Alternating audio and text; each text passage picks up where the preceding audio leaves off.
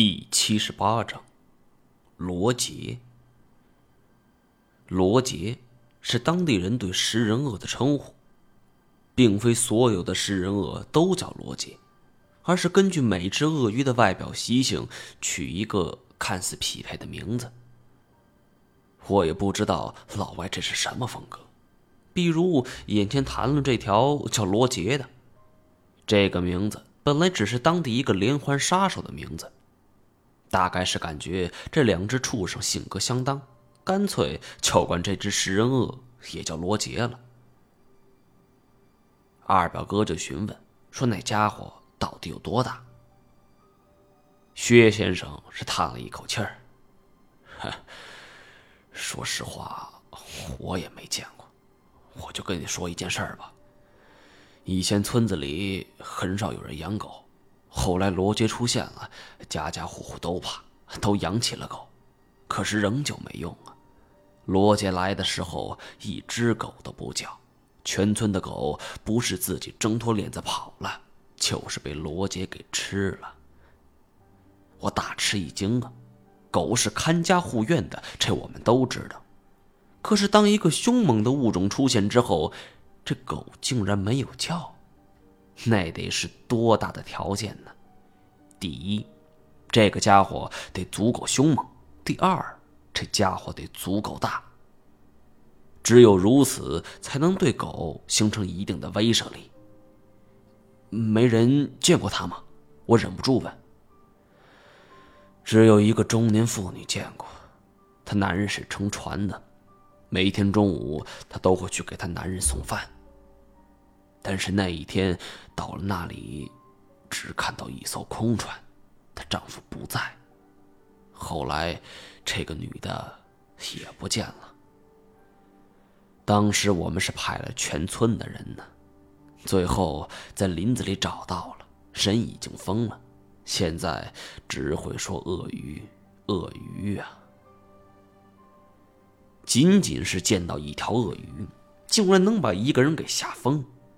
我和二表哥对视了一眼，心里都在盘算：你们谁都没见过，怎么会肯定凶手是鳄鱼呢？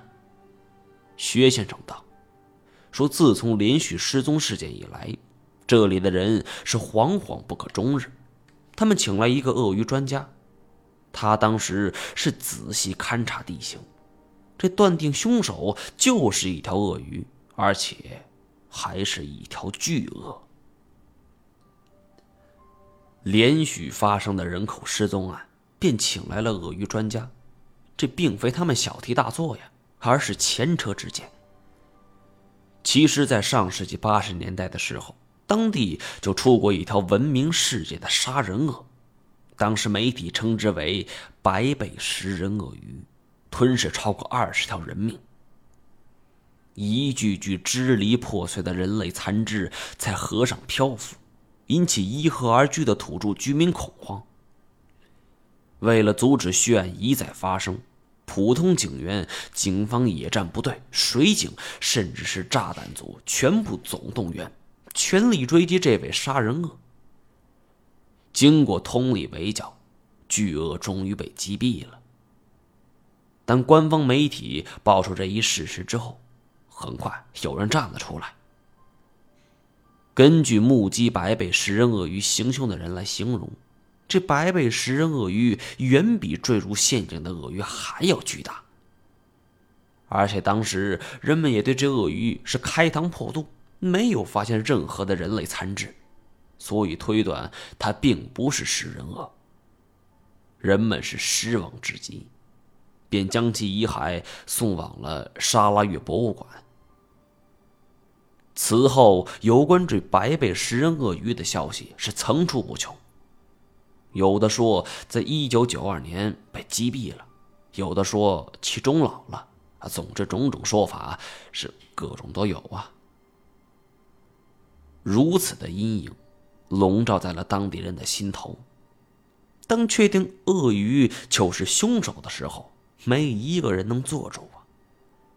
村民们是自发组织了一支以当地一般人为主的捕鳄队，由鳄鱼专家亲自带队。前往这鲁巴河流域，去围捕这食人鳄。但是这一去，没有一个人能回来。这种现象超出了我们的预料。按照常理来说，十几个人的队伍去捕猎，就算是遇到极其凶猛的生物，也不可能全军覆没呀，总能逃出来一两个吧。但是事情还没完呢。没过多久，沙拉月的一个成名猎人主动带队，他就是自诩在一九九二年杀死那个白背食人鳄的人，而这一次他带了十二个人出发，同样是一去不复返。二表哥听完之后，便当即提议想去事发现场看一下。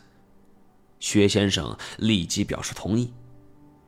当年第一支遇难队伍的船只还在那儿，是后来被人发现的。